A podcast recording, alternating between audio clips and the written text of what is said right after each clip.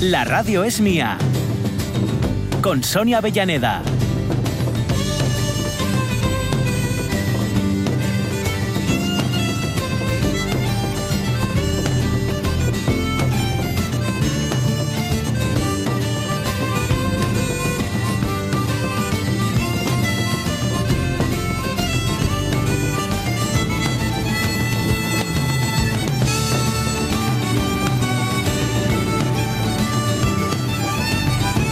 Vale, vale, lo vamos intentando, lo vamos intentando. Es que todavía no te, no te pasé la canción, eh, Omar. es que uno de dos, os dejaba todos esperando ahí mucho tiempo o me organizaba como Omar en vivo y en directo. Y oye, ¿este programa qué pide? Pues que estéis a las duras y a las maduras, ¿eh? a lo fritito y a lo sin asar todavía.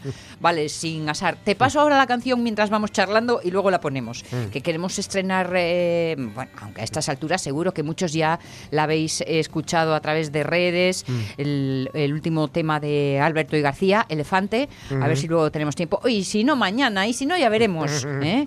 Pero que nunca Muy es tarde para el estas... elefante de Alberto Sí. García. nunca Sí, es tarde sí. para estas dichas, ¿no? No, no, no, o sea, que, que- Que prisa tenemos. A ver, ¿qué más asuntos tenemos para hoy? Eh, hablando de músicas, eh, también, si mi memoria no me falla y nuestras previsiones tampoco, hoy tenemos dos planes, pero son alternativos. Es decir, o nos vamos de concierto o nos vamos al teatro. Yo a estas alturas todavía no tengo muy claro qué es lo que vamos a hacer. ¿eh? Sí, ya, ya lo sé, Omar. Hay que vivir al filo del, del, del- del desastre. Al filo del desastre. Yo espero que podamos charlar con eh, eh, los amigos de la Escuela de Música de Viesques, porque están organizando un movidón para este fin de semana ahí en el recinto de, de ferial Ujú. eh, Luis Adaro. Anda, Un guay. movidón que va a haber una cantidad de críos y de padres y de música a tutiplén que de verdad es para no perderse. Juan Antonio Martínez y Estefan Harche, eh, yo creo que van a venir en un ratito y nos van a contar todos los detalles. ¿Qué más cosas? Música, efemeridona. Buah, hoy salimos de aquí sanos como Sí, una manzana, sí, sí. ¿eh? rochinos y sanos como una Vamos a manzana. sanos y, y descartando un lugar común que hay así un poco en la sabiduría popular. Ya, ya veremos luego. Vale. Porque vamos a hablar del principio de lo que hoy conocemos como la seguridad social. Sí, Ujú. esta maltrecha seguridad social. Sí, sí, sí. Y sin embargo... ¿eh? Sin embargo, te quiero. Y sin embargo te quiero, y sin embargo se mueve, exacto. Y luego, entre otras cosas, como ayer tuvimos una de Becker, Ujú. hoy vamos a tener otra que rime.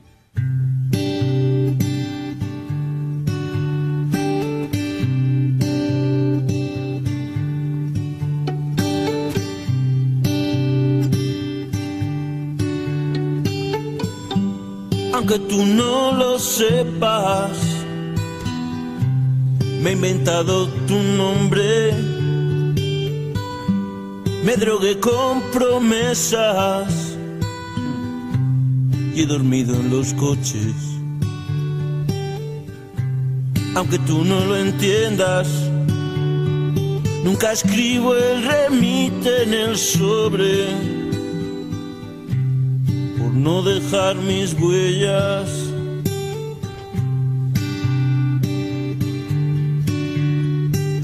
No será la única voz que escuchemos, la de Enrique Urquijo. Qué guapa esta canción. sus problemas, sí, la verdad que sí. Yo creo que es- de las. Es ya de las últimas. me Mm. parece. O- es que no recuerdo ahora si es de las últimas o de las primeras del cambio, ya un poco de esto que él empezó a hacer menos, menos nueva olero y Sí, más sí, sí, cercano y más, a- más íntimo, a- ¿no? sí, sí, sí. Yo, si me Pero das a elegir entre tú y la gloria, digo que de las primeras. Sí, sí. es que Pero puede ser que es de las, de las que empezaron ya más caras de lado. Pero bueno. yo, como todo- de mi caso, memoria me fío lo justito, pues ya sabéis. Digo que de todas formas no va a ser el único, la única voz que escuchemos, eh, porque un poquito de Paco Ibáñez. Y Hombre, cómo no, Que debió estar de tremendo Serrat. el otro día. Sí. Eh, vamos, el otro día, hace dos semanas o así, que Sí, estuvo que en vino, Gijón. ¿eh? Sí, es debió verdad, estar es tremendo, sí, sí, por, por un amigo que, que fue, que bueno, el tipo pues mantiene eso, El tipo. el tipo reivindicativo Sí. ¿eh? y ese y ese gusto por, por la poesía Mm. también. Hablando de poesías y de poemas Mm. y de esos versos que os han podido acompañar de una u otra manera Mm. a lo largo de, de vuestra historia personal, es lo que os preguntábamos. Cristina Tuero Ordóñez, había uno cuando yo era chavalina que más que una rima era como Sí. un trabalenguas. ¿Cómo quieres que te quiera si el que quiero que me quiera no me quiere como quiero que me quiera? Cristina, estoy escuchando a mi madre. Sí, sí, sí, sí, sí. Yo, y yo no sé por qué a esto le pongo música un poco así, en plan Lola Flores, eh, como me la maravillario. Bueno. Pero yo creo que alguien la cantó. ¿Cómo quieres que te quiera si es que quiero que me quiera, no me quiere como quiero que me quieran? Pues, O sea, que alguien debió de hacer pues- algo así. pues, ¿Alguien debió hacer algo así? seguro que O- sí. o- seguro que o alguien s- de los oyentes se acuerda Sí, y nos sí. lo dice. Ya lo verás. La Rubén Carrillo Sánchez dice: Siento ruido, siento gente. 115, 120. Ya os dije que íbamos a tener alguna que otra eh, por esta línea de acción. Velo García, yo no sé ligar porque esta era una opción, ¿no? Sí, sí, sí. Cuatro versos aprendidos para dejarlos Claro. caer disimuladamente. Es en un poesía te y tú estoy me lo queriendo. preguntas, poesía eras tú, ¿eh? tururú. Tu pu- tururú, sí. Tu pupila, mi pupila en tu pupila Claro, azul. claro. En fin. Que ya te digo yo que cuando tu boca, si mi boca fuera pluma y mi corazón tintero. Dice Velo, yo no sé lugar, ligar, Mm. pero procuro saber leer. Me gustan muchos de sus poemas, sobre todo la rima 64. No, 44. 44, Eh, sí. 44, sí, sí, sí. Que es que como está en romanos, necesité un poco de traducción simultánea en mi cabeza. Como en un libro abierto, leo de tus pupilas en el fondo. ¿A qué fingir el labio risas que se desmienten con los ojos? Llora, no te avergüences de confesar que me quisiste un poco. Llora, nadie nos mira. Ya ves, ya ves, soy un hombre y también lloro. Hmm. La. Para velo y créelo. Ay, perdón. perdón, Monse, perdón. Monse Rubio Granda dice: ¿Volverán las oscuras golondrinas en tu balcón sus nidos a colgar? Me encantó siempre. Es uno de los grandes éxitos de, Sí, gran de. Gustavo Adolfo Becker. Sí. Yo recuerdo este despronceda de cuando iba al instituto, Mm. Sí. dice Ricardo Andrés González, y ahí va la canción, del, Canción pirata. que es una maravilla. que también, claro, cuando eras crío, pues estos Hombre, claro, piratas, el doble, no sé ¿no? qué, uf, yo, que, yo que andaba chuflado con el Corsario Negro, pues imagínate la, la brasa que da con el poema este, la canción del pirata. Hugo Almaviva dice, Julio, Julio Romero de Torres pin- pintó a la mujer morena, sentadita en el váter tirando de la cadena. Me están tocando todo. No te digo que muchas son aprendidas en el Sí, instituto. sí, sí. Otra cosa Hombre, es que no en esta- clase, la- precisamente. La que viene ahora también es muy de pintada del váter, ¿eh? De María Asun. Eh, Mea tranquilo, Sí. mea contento, pero por Dios, mea adentro. Sí. En fin, a diario se lo recito al rumbero. bueno, María, Claro, claro. adjudicado es que los, entonces. los- los tíos tenemos la mala costumbre de no apuntar a veces, sí. Águeda González Díaz dice, buenos días, allá va. Si mi voz muriera en tierra, llevadla al nivel del mar y dejadla en la ribera. Esta Mm. es Alberti. Eh, ¿Qué más cosas? Roberto Cañal, buena xente. Yo lo de ligar, qué mal se me daba y da. Pero aquello de, no es verdad, Ángel de Amor, que en esta parte de la orilla se ha hecho caca una chiquilla, desprende mal olor. Si es que os vais todos, ¿eh? Vale. Manuela Crespo Martín dice, me encanta Becker. Mi rima es, sobre la falda tenía el libro abierto, en mi mejilla tocaban sus rizos negros. No veíamos las letras ninguno. Creo más, guardábamos, creo, más guardábamos silencio entre ambos, hondo silencio. Bueno, ya sabéis cuál es, ¿no? el libro abierto, lo los rizos, etcétera. Y que ella respondió decida, ya lo comprendo. Bueno, es- dice que es su poema de juventud. Espero no habértelo estropeado, Manuela. que Bueno, es su poema de juventud. Quedó apuntado. Sí, sí, sí, ¿eh? eso es. Alfredo García Vázquez, pin, píncheme con una espina. Ah, no. Pincheme. Pincheme con una espina al coger para ti una flor. La sangre quedó en la rama, el pincho en el corazón. Toma. ¿Eh? Mira, va. una muy de Asturias, dice Alfredo. Sí. Eh, Eh, Ana Ania González dice: El verde es gala y ornato del bosque en la primavera. Las esmeraldas son verdes, verde es el color del que espera, y las aguas del océano y el laurel de los poetas. Eh. Que no sé de quién es, pero suena muy bien. Y continúa. Carlota Suárez, me inclino por una greguería bequeriana. Hombre. En Madrid ni sale ni se pone el sol. Sí. Se enciende y se apaga la luz. Julia Julito Campal dice, además de las oscuras golondrinas, solo recuerdo la de que es poesía, me preguntas, poesía eres tú o algo así, efectivamente. Esa es la, la que decíamos antes. ¿no? Sí, ¿Qué es poesía? sí. Preguntas, vas a mi pupila, tu pupila azul. Exacto, exacto. Brandy Díaz Brandy, ¿estudies o trabajes? Ahí está. Esa es una, una frase, un poema para ligar muy breve, ¿no? Sí, sí. Lucía García dice que difícil elección, por- pero tiene dos claros favoritos. Que uno, mira, un poco está sonando, es el Eh, mira, mira, dale, dale. Hace algún tiempo en ese lugar donde hoy los bosques se visten de espinos, se oyó la voz de un poeta gritar, caminante no hay camino, se hace camino al andar, golpe a golpe. Qué suerte hemos tenido, Lucía, Pues ¿eh? sí. porque hemos justo, Sí, coincidido con este Y, el- recuerdo. y la- y el otro que le gusta, pues ese de que toda, que toda la vida es sueño y los sueños son los, los sueños, sueños son, de Calderón de la Barca. Ujú. que es una maravilla también. Sí, sí, señor. Pedro Pablo Valerio Mm. Morís, tengo dentro de un herbario una tarde disecada, lila, violeta y dorada. Caprichos de solitario. Antonio Machado Mm. Sí, Dixit. ¿Mm? sí, sí, sí, bueno, es que Antonio Machado es una... Eh, Silvia García dice, buenos días, la leyenda del Monte de las Ánimas. Esta es una, una de las leyendas. Ajá. de Becker, dice, en mi infancia subíamos al desván a contar historias de miedo y esa era mi favorita. Verso el mítico, los suspiros son aire y van al aire, Sí. las lágrimas son agua y van al mar. Dime, mujer, cuando el amor se olvida, ¿sabes tú a dónde va? Al bar. Va al bar. ya te lo digo yo. Y este no va con V. Va al bar. Manuela Crespo Martín, corté un poco la poesía porque es más larga pero preciosa. Sí, Manuela, ya, ya vimos que iba. Sí, en- sí, sí. Hombre, Beth Move o Beth Move, me basta así, de Ángel González. sí. Me emociona. De Becker me sé esta rima de memoria. Asomaba a sus ojos una lágrima y a mi labio una frase de perdón. Habló el orgullo y se enjugó, y se enjugó su llanto y la frase en mis labios expiró. Y continúa también con más, eh, con más detalle y nos pone a Ángel González y Pedro Guerra, me basta así, que era el tema al que nos hacía referencia. Desde luego Ángel González eh, para todos, pero quizá para los asturianos tiene ese, ese plus especial. Sí. Yo recuerdo que utilicé uno de sus, de sus poemas en la boda de, ¿De- unos de Ángel amigos. González? Sí, de Ángel González. En la boda de unos amigos. Dijeron, para nosotros nos casaste tú. Claro, es Y que, hombre, con esas palabras, amigo. Es que Ángel González, uf, yo, yo, Qué fíjate, fácil estaba. A, a mí me lo descubrió un amigo, Enrique Mastache, Ujú. Y, y, no sé, es de estos que dices, pero ¿cómo es posible, no? Que, Sí. que no haya llegado antes yo a, a este hombre, ¿no? Bueno, que, sí. que- que tremendo. Lo de la dicha buena, eh, em, sí que es cierto que nunca es tarde en Sí, este aspecto. Mira, José Ramón Blanco Foncelledo dice, no fue el primero que oí, sino el primero con el que me di cuenta de que la poesía era otra cosa. Y fíjate que lo leí en un billete y era ese de Rosalía de Castro que decía, allá va el olor de la rosa, acógelo en tu corazón. Toma ya. Bueno, pues ¿Eh? mira. Yo sabía la de la moza tan fermosa y Ah, valió para dar carpetazo a un Toma. refresquín de los pocos años. Pues me llega un día y me dice que me ha escrito una poesía. Era precisamente eso. Eh, pero dice, dice, moza tan fermosa no vi en la frontera como la mío querida de la argañosa.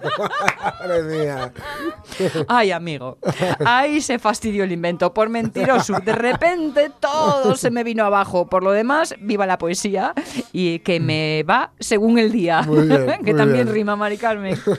me encanta. Sonia Estrada Copín dice, quiero tener una barca para ponerle tu nombre con letras bien dibujadas. Tan solo porque te nombren quiero tener una barca. Dice que es de Pedro Ardisana. ¿Mm? Nos hace Ramón esa Sí, referencia la a la peli de Sophie Scholl. Y yo no sé si tenemos más, pero No, bueno, podemos no, ir repasándolos luego Aquí- sí, en otro caso. echamos un ojo. ¿eh? Y estaba pensando en poetas asturianos. Hemos mencionado a Sí. Ángel González. Ahí está, en una orden bien diferente, por ejemplo, otro González, David. Sí, ¿eh? sí, sí, sí. Que desde luego no tiene nada no, que no, ver con el lirismo. más a- es, Exacto. una, es una lírica ras de suelo. Pues sí, señor, sí, señor, que me gusta mucho, mucho. y, y me ha hecho pensar también en, eh, en, en Eva Baz, que no es asturiana, pero yo vinculo a nuestra tierra porque estuvo vinculada por razones eh, personales y, y- y emocionales, y que también es de esta esa lectura, clac, clac, clac, clac, ¿no? Que coge el cuchillo y raca, raca, raca, te Sí, va sí, haciendo sí, unos cuantos, unas cuantas zetas y entonces te quedas así sí, como diciendo, bueno, ahora, ahora qué va a pasar conmigo. Y mira, eh, me viene también a la memoria Julio Rodríguez, Ah, ¿eh? claro. que tiene eh, una poesía, mm, no sé cómo decirlo, dulce, tranquila, directa, Sí, suavina, sí, sí, sí. pero que... eh, mm, Pero que la- remueve mucho. Sí, lo Sí. recuerdo como con mucho, eh, no sé, con mucha prestosura. sí, sí, sí, sí. No sé si esa palabra existe, Bueno, pero ahí queda dicha.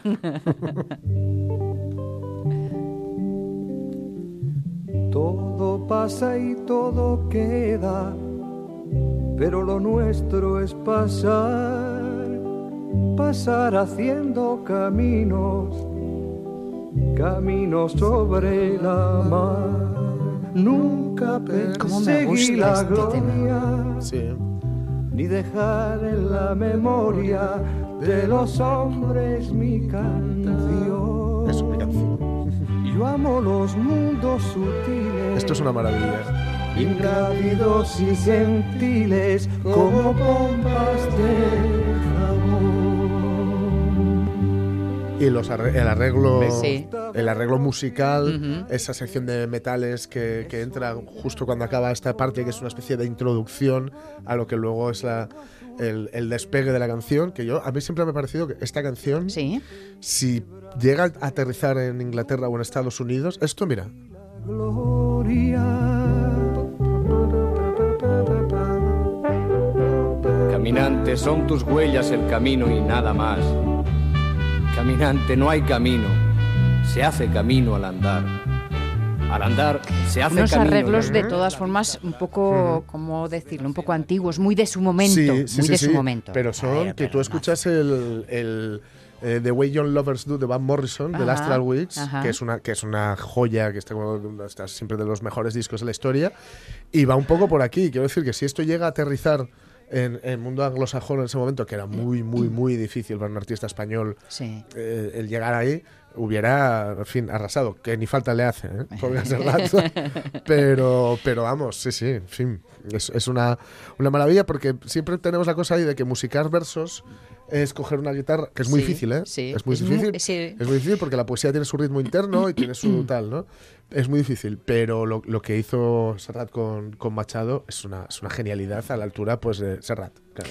Recuerdo a Serrat como miembro del jurado en los premios Príncipe de, Sí. de Asturias y tener ocasión de entrevistarle con ese motivo. Y preguntaba precisamente por Mm. ese pudor inevitable a la hora de musicar versos, Claro. porque hasta qué punto se le cambiaba el color. ¿no? Claro, A- claro, claro, claro. al- Sí, porque tienes que amputar. Es que no, no olvidemos, el, el poema original de este Cantares no es así. Ahí- ahí está, claro, está adaptado para ser canción. Porque si no, no se puede. No se puede porque, por lo que digo, tiene su propia Sí. su propio ritmo la poesía, ¿no? Claro, Entonces claro, no, claro. no puedes no puedes adaptarlo, o sea, no puedes trasladarlo sin más. Has de, has de adaptarlo. Como no podía ser de otra Mm. forma, él hablaba del absolutísimo respeto y que eh, el- el- este manoseo, entendedme la palabra, entre comillas, lo que habla es de intimidad y de cercanía y por lo tanto de reverencia. Sí, sí, ¿no? No esta reverencia de ni te toco, Ya, no, no, no. sino todo lo contrario, de te hago mío y tal, que, que se supone que es, yo creo que para un autor Si te- lo mejor que y puede si te pones. Si te pones a hacer esto, Sí. es lo que tienes que hacer. Ajá, O sea, no, no puedes... Es que decir, si te decides a adaptar poe- poesía, Sí, tienes sí. que adaptar poesía. claro. No puedes coger y decirle, bueno, le pongo una musiquina de fondo. No, no, no, no, no, no, no. Y eso es lo que él hace aquí, lo que Sí, hace Serrat, ¿no? Entonces, te- o sea, lo que hace Serrat con Machado. Pero claro, mm, yo estoy convencido de que aquí Machado, si hubiera estado vivo, hubiera estado al lado diciéndole, ahí bien. Sí, señor. Ahí, muy bien. Perfecto. Porque sabéis que además que Machado era, en el mejor sentido de la palabra, o en el buen sentido de la palabra, bueno. Hablando de, de poemas para ligar, eh, estaba recordando ahí de, de chavalina cuando un, un refresquín que se decían Mm. Sí. aquellas eh, me entregaba, me entregó los mm, los 20 poemas de amor, la canción desesperada de Neruda. la- la- inevitable. Exacto, exacto. Pero aquello, y fue la primera vez que yo dije, a ver, perdón, aquello de ella me, ella me quería yo a ella a Sí, veces, Sí, sí, o lo de me gusta cuando callas porque estás como ausente, dije yo, mira, Gayu, va a ser que esto nos lo vamos a tener que hablar un par de veces más, sí, sí. ¿sabes? Yo lo, lo- lo que más he utilizado es. A mí me, me gusta, ¿eh? pero es cierto que me gusta como, como liga, no como, como no, no, trasa- no traspasarlo, trasvasarlo a la, a la vida cotidiana, ¿no? Sí, sí, sí. Pero hay un amigo al que siempre se lo digo y que le, que le parece fatal, ¿no? Cuando, cuando me está dando mucho la paliza, entre comillas, ¿eh? Siempre digo, ay, madre, me gusta cuando callas porque estás como ausente. Sí. Le, le parece fatal, le ofende un montón. No, pues lo- pues no me extraña, ¿por qué será? 11 y 26 minutos. Vamos con un poquito de esas raras Noticias. noticias de la vida mundial.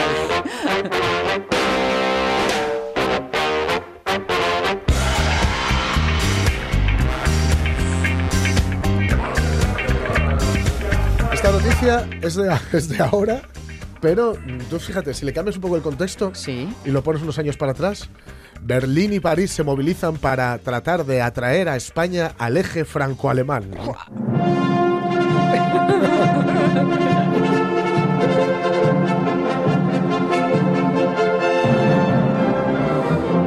Se pones así un poco de rollo de nodo y yo no sé poner esa voz de en apenas unos meses Madrid ha pasado. de-". Va por ahí, va Pues, por ahí. Va un poco por ahí, sí, sí. Pues efectivamente, nada, en realidad se trata de la reconfiguración de la Unión, de la Unión Europea. Claro. ¿no? Con el Brexit de, eh, inglés hay que, digamos, volver a equilibrar un poco esto, que en realidad, ya lo digo, es volver a equilibrar lo que siempre había sido, que hasta el 70 y pico Inglaterra había pasado olímpicamente de todo lo Sí. que tuviera que ver con la Unión Europea pero re- digamos mm, re- volver a equilibrar los pesos o la balanza dentro de la Europa continental, ¿no? Y aquí andan pues encajando, ¿por qué? Porque hay algunos mm, ademanes que son un poco rompedores, ¿no? ¿Alemanes o ademanes? Ade- ademanes, Ah, ademanes. Vale, vale, vale. que como por ejemplo cooperar con una de las opciones es cooperar o, o sumarse a por ejemplo a Polonia y a Hungría Sí. para mantener eh, los fondos de cohesión en el bloque comunitario, Mm. ¿no? Podríamos hacer eso. Bueno. Intentar mantener los fondos de cohesión que aún recibimos. Sí, sí. Pero claro, Ni que hemos dilapidado. Polonia y Hungría Mm. eh, son, son Polonia, pues en Polonia, si no recuerdo mal, está eh, la, la homosexualidad se persigue por ley y Hungría está urban y bueno, yo estuve hace relativamente poco por, por allí y está, Señor, com- sí, señor. está complicada la cosa ¿eh? por, por Hungría, ¿eh? Mm. Claro. De modo que, ¿qué es lo que está ocurriendo? Pues bueno, está- hay cierta inquietud en las sedes diplomáticas de París y de Berlín porque no quieren que el europeísmo de, vaya, digamos, por esa se línea. decante por la línea de pues bueno países que están en manos de gobiernos en fin mm, que, que, mm, más allá de que sean extrema derecha o extrema izquierda o centro o en fin lo que sea son Es de gobiernos- ordeno y mando. gobiernos que incumplen los derechos humanos etcétera ¿no? con lo cual bueno, parece que están ahora esta Unión Europea post Brexit dice que es normal, dicen que es normal que cada país busque sus socios en función de sus intereses en un tema, en alguno de los temas concretos Sí, sí. que no es una sorpresa, ¿no? Pero dice que lo importante es que siempre se reme en la misma dirección, una Europa fuerte y solidaria, dice. Bueno, pues fuerte y solidaria que tiene blindado el Mediterráneo y deja morir a miles de personas ahí, pero bueno, es. Solidaria con, conmigo mismo. Claro.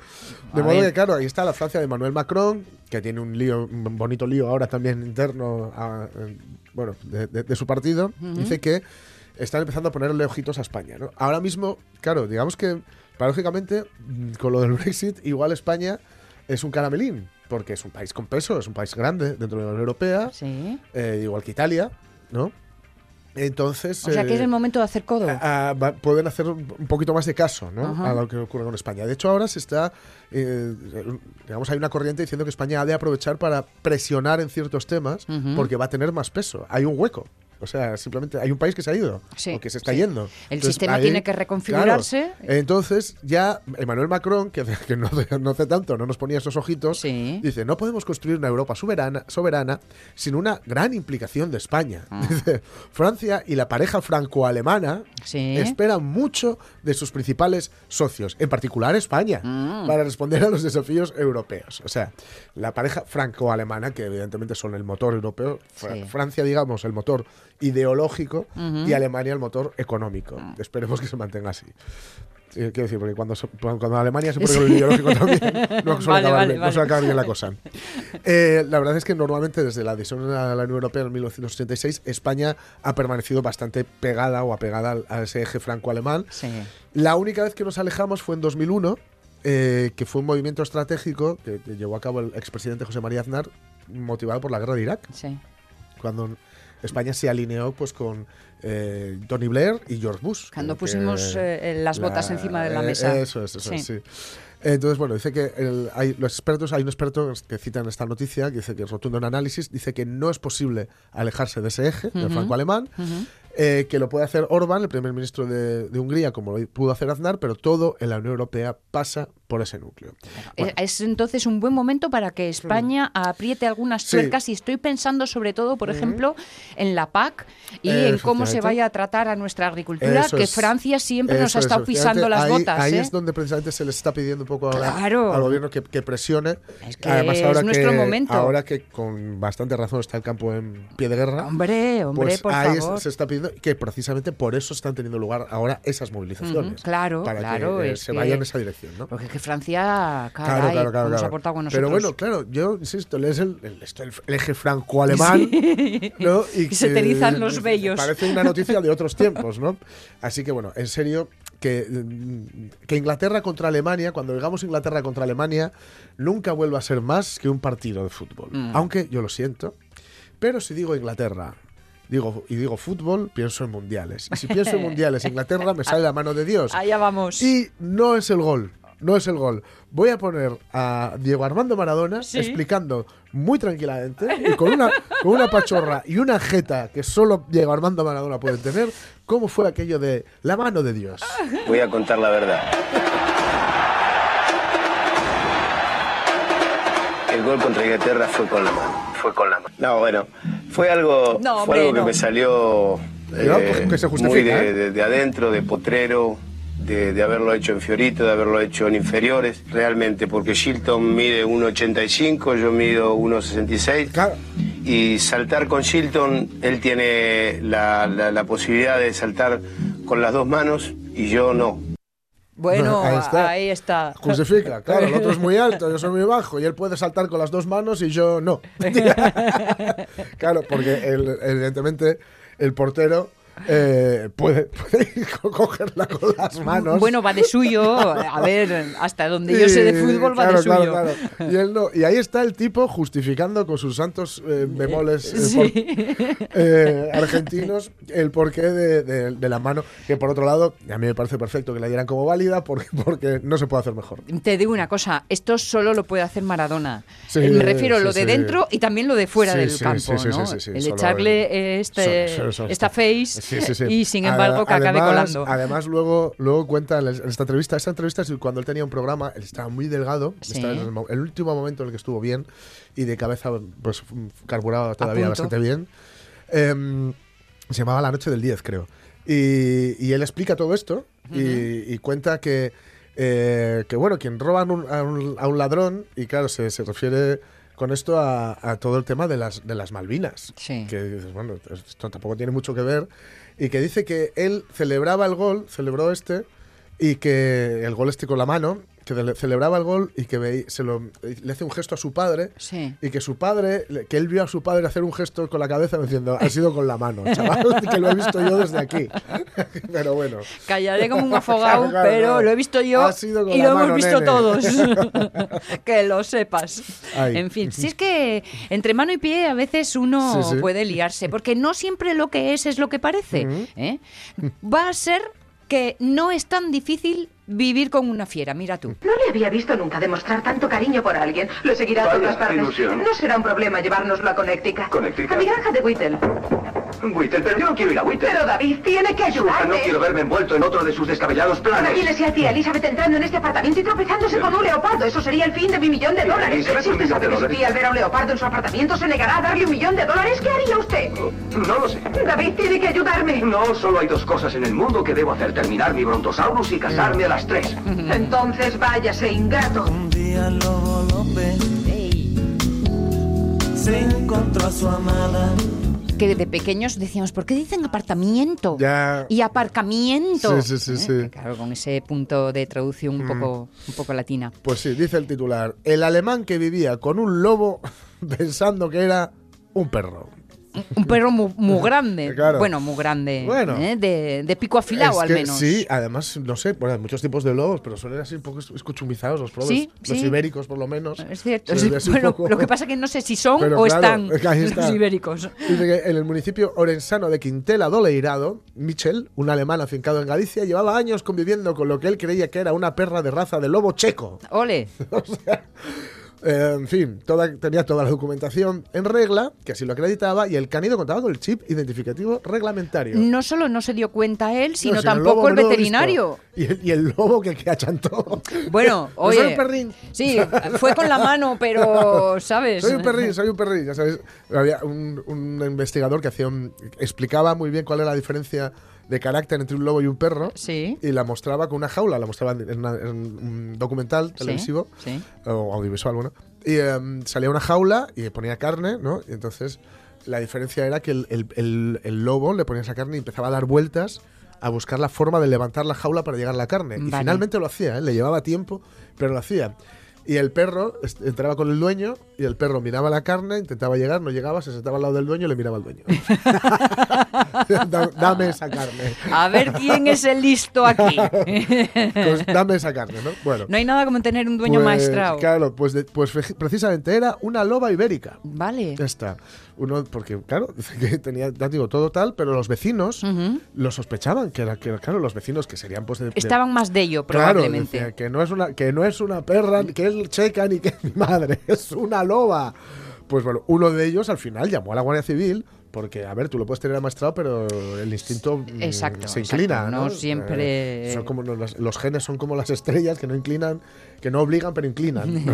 pero bueno, eh, llamó a la Guardia Civil de Orense, y comenzaron las investigaciones y el Servicio de Protección de la Naturaleza, el SEPRONA, Sí.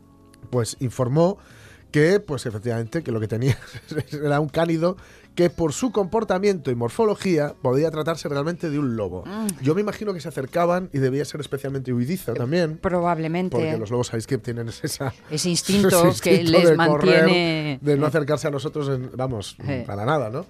Y tras inspeccionar al animal, el Seprona pues cogió una muestra biológica, envió para analizar el ADN. Ujú. Por cierto, luego he de decir que lo- o otro día, bueno, cuento que finalmente envié el, Ah, el sí. ADN aquel que nos dieron de MyHeritage y ya me llegan los resultados. Sí, vale, vale, cu- es vale. curioso. Para desvelar la incógnita y a través de los genes determinaron con seguridad de qué raza se trataba. Y efectivamente era una loba. que por cierto había tenido tres cachorros híbridos tras cruz- cruzarse con un perro común. Bueno, que también mira, estaba a ¿ves? cargo del alemán, que tiene ahí una orgía canina o canina, cánida. El caso es que desde el pasado 12 de febrero los cuatro animales están a cargo del Servicio de Patrimonio Natural de la Consellería de Medio Ambiente de la Junta de Galicia. Bueno. Su, su ¿Habría sus más y sus menos? Sí, o- los, los entregó voluntariamente Ah, vale, el vale, propietario, vale. sí, sí. Bueno, y, en que- princi- y en principio, por lo que dice la noticia, van a cuidarlos. Bueno. Es decir, no van a acabar con No ellos. pueden hacer otra cosa. No se les, no se les puede Soltar, a no, soltar al monte. Lo que va a hacer es volver a su casa. claro. Porque no. Es decir, voy a- ponerme a cazar yo ahora. ¿no? Eh, ¿Y con quién, además? Que, Claro, que claro, son de manadas, claro. Sí, son sí, sí, sí, animales de manada. Así que resultó ser una loba y no un. Un perro. Perro loco. Un perrancano. Perrancano. Perrancano loco, chiquitujo. Perro de agua, de esos criminales locos. Loco, Criminal de loco.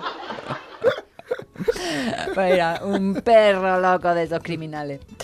Nos 11 y 39 minutos y decías que ibas a contarnos cómo había empezado todo esto de la seguridad social. Sí, ¿No? sí, sí, sí, sí, sí. Eh, porque hay un lugar común, hay un lugar común, que es que eh, la seguridad social... ¿Nos lo cuentas oído. en seis minutos? Sí, sí, claro. Vale, perfecto, Sí, sí, sí. perfecto. Mientras tanto, mm, voy a ir pidiendo a nuestros próximos invitados que se vayan acomodando Ay, ¿eh? ay. y así luego va todo de a seguido. En una historia que empieza a principios del siglo pasado. Sí, a principios del siglo pasado, a principios del siglo XIX, porque siempre hemos escuchado...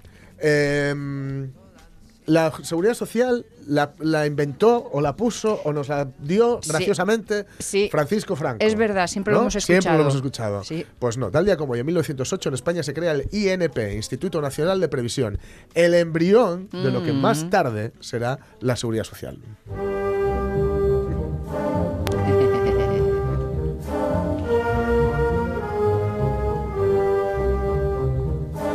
Para que os hagáis una idea, ya en 1883 la Comisión de Reformas Sociales hace un estudio para averiguar cómo mejorar el bienestar de la clase obrera. Sí. Imagino que no porque estuviese un especial interés, sino porque si se te, se te muelen los Este. curris, pues no pueden trabajar.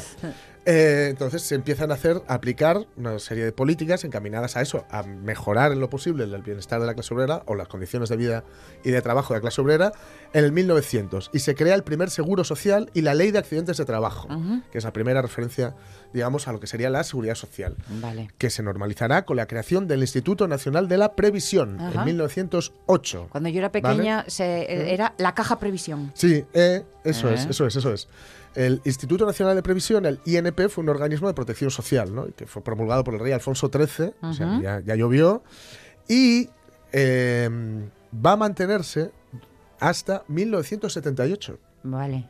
Con lo cual, no se crea nada durante el franquismo. Durante el franquismo lo que se hace es una serie de reformas Vale. dentro de lo que ya existía desde el siglo XIX. El sistema sanitario español nació con la creación del Instituto Nacional de Previsión. Y antes de que, digamos, to- tomara carta de naturaleza, pues pasó por un largo periodo de preparación y de estudio y luego se fue adaptando. En Vale. 1833 una comisión de reformas sociales, en 1903 se crea el Instituto de Reformas Sociales, eh, pues en 1906, eh, digamos que bueno, se somete a las cortes, todo esto. Es decir, luego lo que se hace es, según va cambiando, digamos, las condiciones laborales, etcétera, Se va adaptando se a los van adaptando a los tiempos. ¿no? Pero la idea como tal. Pero la, la ley ya estaba ahí. Hay una Vale. ley de creación del Instituto Nacional de Previsión donde empiezan los retiros obreros, es decir, eh, lo que serían las jubilaciones. Sí. Poco a poco, que será pues a partir de 1919. 1919, no 39, ni 49, ni 59. Estamos hablando de hace 100 años, 101 años. El subsidio de maternidad en 1923 Fíjate. que amplía y refuerza, eh, bueno, que será luego ampliado y reforzado en 1929, que Ujú. garantizaba la asistencia facultativa en el embarazo y en el parto, que no la había hasta entonces, que ya está bien, por otro Sí, lado, ¿eh? pues sí, mira. que no la había hasta entonces. Eh, también bueno, se hacen convenios para las matronas, se, se les reconoce ese trabajo a las matronas, es, es un trabajo tipificado, eh, y a partir de lo- 1932 la ley de accidentes de trabajo, que hace poco hemos tenido por aquí un accidente desgraciadamente de trabajo, el seguro obligatorio de enfermedad ya es de 1942 y aquí sí que empiezan las reformas dentro de lo que fue el franquismo, pero Sí. lo que hace es reformar algo que ya existía. Y entonces se cambian, al hacer las reformas, sí que entra el nombre que ahora conocemos, en 1963, la Ley de Bases de la Seguridad Social, Ajá. que se, se suprimen algunos esquemas, esquemas que habían quedado caducos, Vale. se adaptan a lo que era en ese momento y se adaptan, por ejemplo, a los sindicatos verticales, con lo cual Ajá. del todo positivo no era, ¿no? En el 71 pues hay otra reforma, en el 74 se modifican y amplían las prestaciones de asistencia sanitaria de la Seguridad Social, 1974, un año antes de la Sí. muerte del dictador, Sí. y se extingue en 1978 en función de lo acordado los pactos, los famosos pactos de la Moncloa. Sí. ¿no? Y a partir de ahí, pues ya se crea lo que ahora conocemos como la eh, seguridad social, Ujú. con, con- bueno, con cosas que mm, ya no están, bueno, pues el Insalud, el, El- Instituto Nacional de la Seguridad Social. La primera vez que oí que lo iban a llamar el Insalud, Sí. claro, estamos en el una Insalud época en es la muy mal nombre. Para algo que decía, que no lo entiendo. El Insalud, que suena insalubre o algo así. Y Claro, el. Instituto Nacional de Servicios Sociales, que es el Inserso, el famoso Inserso, ¿no? Sí. De modo que, eh, aunque ya digo, durante la dictadura se crean muchas cosas como el seguro obligatorio de enfermedad, el seguro obligatorio de vejez e invalidez, eh, el retiro obrero, el, el seguro obligatorio de maternidad, bueno, seis anterior, perdón. Eh, es decir, aunque ya eh, hay una, se, se hace una serie de transformaciones, eh, aquello, o sea, no, eh, ya estaba de antes. La idea básica era anterior y ya Sí, sí, estaba ya contrastada. ya se No, no, sabía ya que eso era el camino. Ya estaba funcionando desde, Claro. desde el siglo XIX.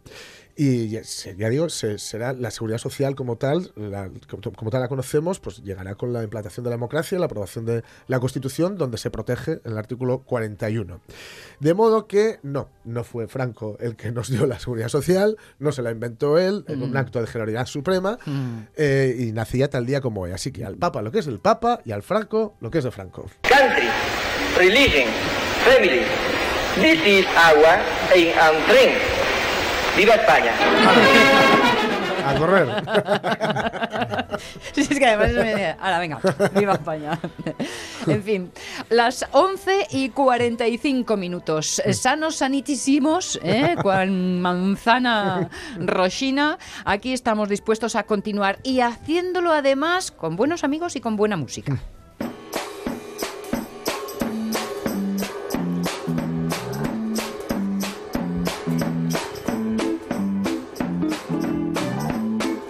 Tengáis en cuenta la calidad del sonido de la grabación, que esto es un en vivo y en directo que se dice, ¿no? Entonces, a ver.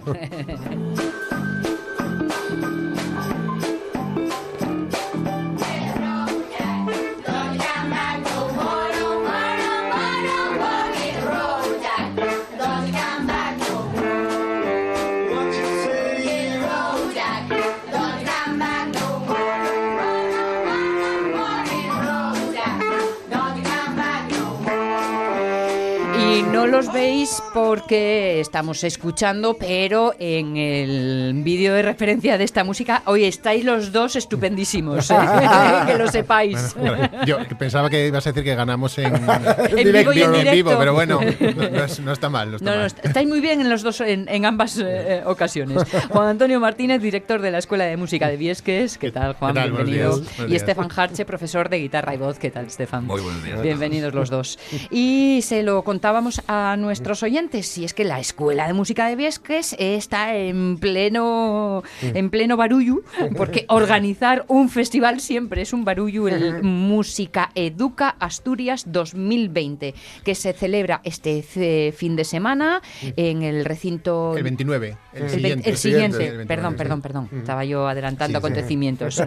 y, y- y- y Juan Antonio con los ojos redondos de cómo, perdón, este no, no. Que no llegamos. el próximo fin de semana, de este en, en una semana, y donde acuden eh, escuelas de Asturias, de Madrid, de León y más de un centenar, un centenar largo de personas de fuera de la comunidad, entre unos y otros. Mm, Bueno, sí, calculamos que pos- posiblemente vengan unas, unas 200 personas de, de fuera para, el- para participar en el festival. entre- Vaya liada. Sí, la, la- la verdad que sí, sobre todo porque hay que... Tú dales ánimo. Bonita liada. Sí, lo- eh, yo, ah, yo estoy empezando a pensar como Hitchcock, ¿no? Que no trabajar con niños y con animales. un poco pero- tarde.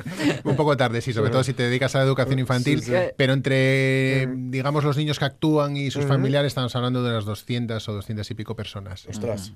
¿Y cuál es la idea aquí? Eh, ¿Poner algunos puntos en común? ¿Unas bases Eh, en común? eh, el- ¿Compartir ideas sobre qué es la educación? Sí. O, cómo ha de ser la educación musical en. Bueno, tenemos dos, dos partes. En primer lugar, por la mañana hay unas charlas en las que hay una parte de musicoterapia. y Tenemos una musicoterapeuta que es Carmen Miranda, que va a darnos una, sobre todo siempre dedicada a infantil y a primaria. Sí. Luego va a haber también otra persona, Paula Vicente, que va a hablar sobre el, el cuidado de la voz, sobre todo para Ay. maestros y gente que se dedica a la voz Sí, para no sí, sí, sí. destrozársela y también cómo utilizar el canto en edades tempranas. Luego está mi charla, que hablo sobre recursos musicales en educación infantil. Y luego tenemos a, estoy súper contento de poder decirlo, tenemos a María Luisa Torcida, que es quizá la para nosotros la mejor ilustradora infantil, que va a hacer un taller sobre que todo el mundo puede dibujar para Qué eliminar guay. el miedo a, a dibujar y dibujar mientras ella da la charla, Sí, hacer sí, que sí, la gente dibuje. Me parece que es súper interesante. Y luego por la tarde tenemos un concierto didáctico eh, que lo hacemos entre alumnos y profesores de la escuela. Y luego a partir de las, que es bueno para toda la familia, y luego Mm. a partir de las seis y media tenemos el festival, que es donde ya intervienen todos los niños que, Sí, que sí, vienen sí. de fuera para, digamos, para encontrarse, ¿no? O sea, para... sí. la- la- el método tiene unas canciones que bueno todos utilizamos y lo que hacemos es bueno pues juntarnos Claro. ahí para Ostras, entonces, ostras, quería decir. Se toca un poco todos los palos que tienen que ver entonces con esto, ¿no? Desde la, de, de cómo enfocar la, la- desde, o sea, que decir, todo lo que vale la música o más allá de la música, la- el aprendizaje de la música, todo lo Claro, se, se tocan todos los palos desde, ya te digo, desde la educación para maestros, sobre todo porque hay una especie de miedo. Bueno, Sí. primero, por un lado, hay un miedo a utilizar la música en la educación infantil Sí, cuando sí, sí. no eres. Es que se te van a disparar, ¿no? Claro, y luego además es que como lo van eliminando cada vez más, Claro. quiero decir, el arte está cada vez Sí, más sí. fuera, pues entonces al final la gente tiene que ir a buscarlo fuera de los centros, ¿no? Claro. Lo cual para mí, y aunque sea tirar piedras contra mi propio tejado, es un error total, porque lo que tenemos que intentar es que los niños y las niñas se formen siempre musicalmente, cu- culturalmente, ¿eh? Sí, o sea, sí, digo sí, musicalmente, pero pues en el arte, en la pintura y no, y no dejarlo fuera. Entonces los niños pintan con las manos, luego eso desaparece, le cantan, luego desaparece. Entonces la idea es un poco que la gente que esté interesada en, ese, en este tipo de, de formación pueda venir y llevarse, llevarse algo de la, de la jornada. Es que aprender el aprendizaje musical, claro, mm, como supongo que toda la- ocurre con toda, bueno, supongo no, aquí hablamos con una, con una chica que es profesora y nos habla de las capacidades que se trabajan con cada una de las materias. Ah, con María Herrero. Con María Herrero. Sí. Entonces, dentro de la- del aprendizaje musical hay muchas capacidades que se trabajan que no son de la música. Yo recuerdo en la escuela de Viesques que tenías un cartelín que ponía algo así como eh, ¿has, has sido capaz de tocar la pieza sin mirar, Sí, eh, sí, sin claro. errores? Sí, sí, durante- teníamos, teníamos una foto de Yoda, una imagen Sí. de Yoda, que decía, eh, sí, además, que decía, "So- solo puedes pasar la canción si tienes Eso menos es. de tres errores. De tres ¿no? errores. Sí. Lo cual está muy bien como, digamos, disciplina para adquirir cualquier tipo de, de, de- de- o sea, de, de saber. Me- método de trabajo, Claro, ¿no? que utilizarlo Claro, luego para que- otras cosas que no tienen que ver con la música, ¿no? Efectivamente, la música, lo que pasa es que la música, siempre tenemos la idea de que la música sirve porque tú vas a cantar o porque vas a tocar un instrumento es. y te olvidas de todos los valores que es que lleva la, la música, ¿no? Por ejemplo, tienes desde el ca- la capacidad de sacrificio, el tener que tocar en grupo. Yo he compartido Sí, escenario con Jorge, sí, sabemos sí, de lo sí, que sí, hablamos. sí. Nos lo decía antes, sí. Sí, Sí, sí. Y, y entonces hay que ensayar, hay un proceso Claro. en el que hay que unificar ideas, Claro, claro, es decir, hay un proceso, un trabajo de equipo. La gente, lo decía el otro día yo no- en otro foro, decía que que la gente tiene- siempre piensa trabajar en equipo en un deporte. En Eso música es, lo mismo, tú tienes un grupo y tienes que llevar, eh, hablar con los demás, eh, decir, bueno, y, y, por ejemplo en el evento, Claro, es lo que estaba pensando yo, que más allá del evento en sí, que mm, lógicamente que a lo mejor está un poco más enfocado o lo más visible van a ser los, los, Mm. los críos eh, y las Sí. crías pequeñitos, ¿no? Sí, sí. Por, el, por el método en el que estamos hablando. Lo que hacemos en la escuela es englobar además todas las edades, muchos de estos críos pequeños y pequeñas tienen hermanos y hermanas mayores, Claro. otros no, tienen sus edades, pero mismamente en la escuela también los implicamos en el proceso de lo que es la organización de este, de este festival, ¿no? Claro. Entonces, si bien estamos hablando de tener menos de tres errores en una canción, Sí. el ensayo, pero luego también hay otro, otro pozo más detrás. Que yo diría que es el enseñar valores de trabajo en equipo que está diciendo Sí, Juan, sí. del compromiso, Asumir a- a- a- responsabilidades, asumir responsabilidades claro. dentro de la propia organización del Claro. evento, la puntualidad. de la puntualidad. claro, claro, claro. Exacto. Entonces, sí, sí, al final, yo creo que esto es una de las cosas que también cuando hablamos de educación Mm. y, y- y hablando además de, de- de una educación centrada un poco a las, a las artes o a la cultura, Sí. también parece que lo dejamos un poco de lado, pero Claro. implica toda esta serie de cosas y valores que muchas veces hablamos y reforzamos cuando hablamos del deporte, por ejemplo, Sí, sí. pero que se nos olvida comentar cuando hablamos Es de la música, ¿no? Es que, claro, por ejemplo, yo recuerdo en el máster de formación del profesorado estaban todo el rato con la educación finesa. Finlandia por aquí, Finlandia por allá. y hay- eso habría y hay- mucho que hablar, Jorge. Sí, mucho, mucho, muchísimo, mucho. muchísimo, porque también estamos hablando del país con el índice de suicidios más alto de la Unión Claro, Europea. y de, be- y de beber. Y de beber, efectivamente, un alcoholismo tremendo, ¿no? Pero siempre se pasaba por alto una cosa, que es que en Finlandia, que era a mí lo que más me gustaba, Ajá. es mm, obligatoria, es troncal la música, y una de las asignaturas es combo. Y claro, salía un profe en, una- un documental diciendo, es que el chaval X a- aprende que para hacer un solo de guitarra necesita unos ensayos y una banda que esté con ellos y con los que ha de estar compenetrados y esto hace que luego todas las relaciones, o sea, se relacione mejor con el resto de la gente, sea más, eh, bueno, Sí, más la- empático. es que de Cuando- relación humana. Cuando se habla de la educación en Finlandia, hay una cosa que se olvida. Primero que es que ellos son finlandeses. Eso es, sí, Vale, sí. y hace muy mal Sí. tiempo. Pequeño Sí. detalle. Eso, eso eh, para en la- empezar. en la calle no se puede estar. En la calle no se puede estar. Entonces, ¿qué voy a hacer? Voy a estar estudiando.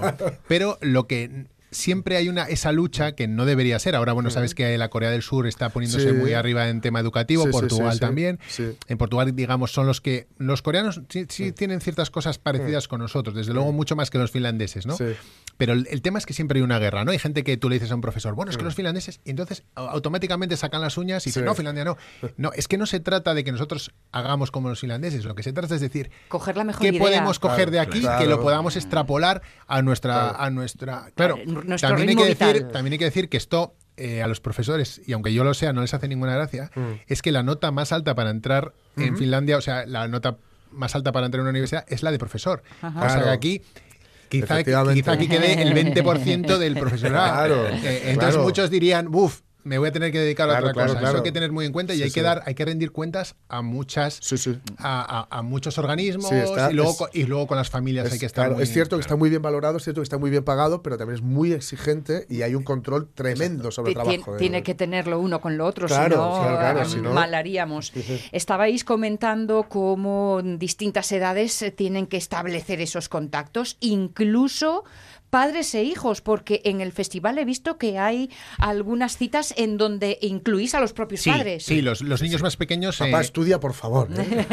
bueno, eh, no me dejes mal. Es, es verdad, es verdad. Los- lo, lo que pasa que, fíjate, es un momento también hablamos de, de que tú tienes que compartir con tus hijos, no con tus hijos, puede ser con cualquier persona que tú puedes acompañar Sí. a tu sobrino a la clase, ¿no? Claro. Entonces es un momento que bueno, tú puedes compartir, bueno, pues preparas una canción que tocas con las metalonotas o con lo que sea, o la cantas, y entonces sales con tu, con tu familiar, con tu hijo, con tu hija, al escenario. Y creo que es un momento Sí, sí, sí, muy, sí. muy chulo y muy Claro. divertido. Sobre todo porque sí es cierto que a veces los padres tienen, vienen a preguntarnos, oye, es que tengo, tiene que practicar esta canción y Claro. yo no, no sé cómo es. Entonces, bueno, si esto va a ser un, un tema de estrés, Claro. vamos- Claro, es que a- muchas veces se nos olvida comentar que la música, y esto ya casi es una opinión un poco mía personal, pero es un sistema de comunicación. Bien. Claro, claro. Entonces, cuando se establecen esos lazos y Sí, los propios sí, padres sí. también puede ver que se pueden comunicar, y como dice Juan, no solamente con sus hijos, sino sus Ujú. sobrinos, o, o bueno, o, o algún Sí, sí. miembro de la familia, quiero decir, se establece esa comunicación que ya no es verbal, sino que Sí. es musical, pero estamos hablando el mismo lenguaje, Sí, sí. es un momento maravilloso, ¿no? Sí, sí. Sin No, hay, no, hay, no hay mirada más eh, hiriente que la de un músico en el escenario cuando te mira, mira al cantante, en este caso yo, y dice, te has equivocado de compás. Y, y mi vida es horrible. A partir de ahora. Bueno, pero es verdad que el cantante luego es el que más liga, entonces Claro. bueno, eso lo, eso, lo lo lo claro, lo compensa. Oye, esto que estáis eh, montando para el fin de semana del 29, ¿eh? Eh, ¿todavía está abierto a participación o esto es los de la escuela Sí, y nada no, más? No, no, no. El- Vale. el- el- toda la jornada está abierta a todo el mundo que quiera asistir. Por Vale. ejemplo, eh, las charlas de por la mañana están abiertas a, que son de 10 a 2 de la mañana, están abiertas a cualquier persona que esté medio interesada por la educación, en estos temas que estamos, tenemos toda la información en la web Mm. y, y puede venir quien quiera. Y luego a las 5 de la tarde, que es el concierto didáctico, Claro. que va a ser muy divertido, que se llama el saxofón y otros, y Mm. otros instrumentos de viento. También está abierto para todas las Mm. familias. El precio es de 8 euros para todo. Quiere decir, tú puedes Bueno. entrar a las 10 de la Eh, mañana. Madre mía. Puedes llegar a las 10 de la mañana a ver cuatro charlas, tres muy buenas, la mía Ya veremos. excepcional, ya veremos. Y luego tienes el que también puedes ver el concierto idéntico, incluso si quieres quedarte luego al festival. Entonces, bueno, que yo creo que es un precio que está... está- Y, y con consejos para la voz incluidos. Sí, sí, Fíjate no, que- no me cayó en saco roto esa cita. digo, "Eh, déjame apuntar que igual hay que caerse por allí, ¿no? Claro que los de casa, eh, Estefan, que estáis ensayando como locos para luego presumir Claro, un yo me poco quedé, chulear, ¿no? habrí- habríais un poco diciendo, bueno, eh, que ya estáis organizando este Sí, fin de sí, semana. sí. Llevamos, no, yo diría semanas, Lógico, meses. lógico, Claro, lógico. Ah, es un proceso largo, eh, Claro. pero sobre todo divertido, ¿no? Eh, yo creo que lo comentábamos Juan y yo, eh, hacer un poco hincapié en esto, que al final eh, eh, parece que nos llamamos la manta a la cabeza y cuando uno se, se agobia muy rápido con Sí, estas sí, sí, cosas, sí, sí. sobre todo en la época en la que vivimos, ¿no? De, de la información y estar Ah. permanente en contacto y demás. Y todo eso hay que vivirlo como un proceso bonito, tranquilo, como estamos diciendo, implicando a todas las partes, eh, al profesorado, eh, todo el profesorado de la escuela, quiero decir, al final somos muchos, que cada uno tiene un poco su rama, vamos a decir, un poco más asentada, pero aún así, entonces se hace mucho más liviano. Organizando meses, No, llevamos con ello bastante tiempo, pero bueno, ya estamos viendo la luz al final del túnel, Sí. que yo creo que es uno de los momentos más y, bonitos, para- ¿no? y esto es como, como un directo y los ensayos para poder luego disfrutar ese día del, del- del festival ha de haber un trabajo previo. Efectivamente. Claro, Sí, claro, por claro. Yo tomo buena nota porque saben bien mis compañeros Mm. que uno de mis eh, tres deseos de la lámpara, lámpara de Mm. Aladino es cantar. ¿eh? Y entonces, a mí si me decís que aunque no sepa, igual hasta puedo parecerlo, mm, igual os hago ojitos y todo, ¿eh? Eh, Estefan puede hacerte cantar maravillosamente incluso sin autotune. Eh, o sea que no lo dejes. No dejes Que se han dado caso. Estefan eres mi hombre. Caso. Buscadlos en la red y apuntaos a esta gran idea para el fin de semana del 29 en esta Escuela de Música de Viesques organizando el Festival Música Educa Asturias 2020. Juan Antonio Martínez, director de la escuela, Estefan Harche, profesor de guitarra y voz, gracias por venir a vernos, pero sobre todo por el estrés de la organización. Muchas gracias. Que todo salga bonito. ¿eh? Muchas gracias. Gracias. Nosotros nos acercamos con la música a otra parte y esa otra parte son las noticias, es esa información que siempre a las en punto nos vamos enterando de todo y luego ya nos metemos de lleno en lo que será nuestra tercera hora, que tenemos algunas citas como literatura o chino.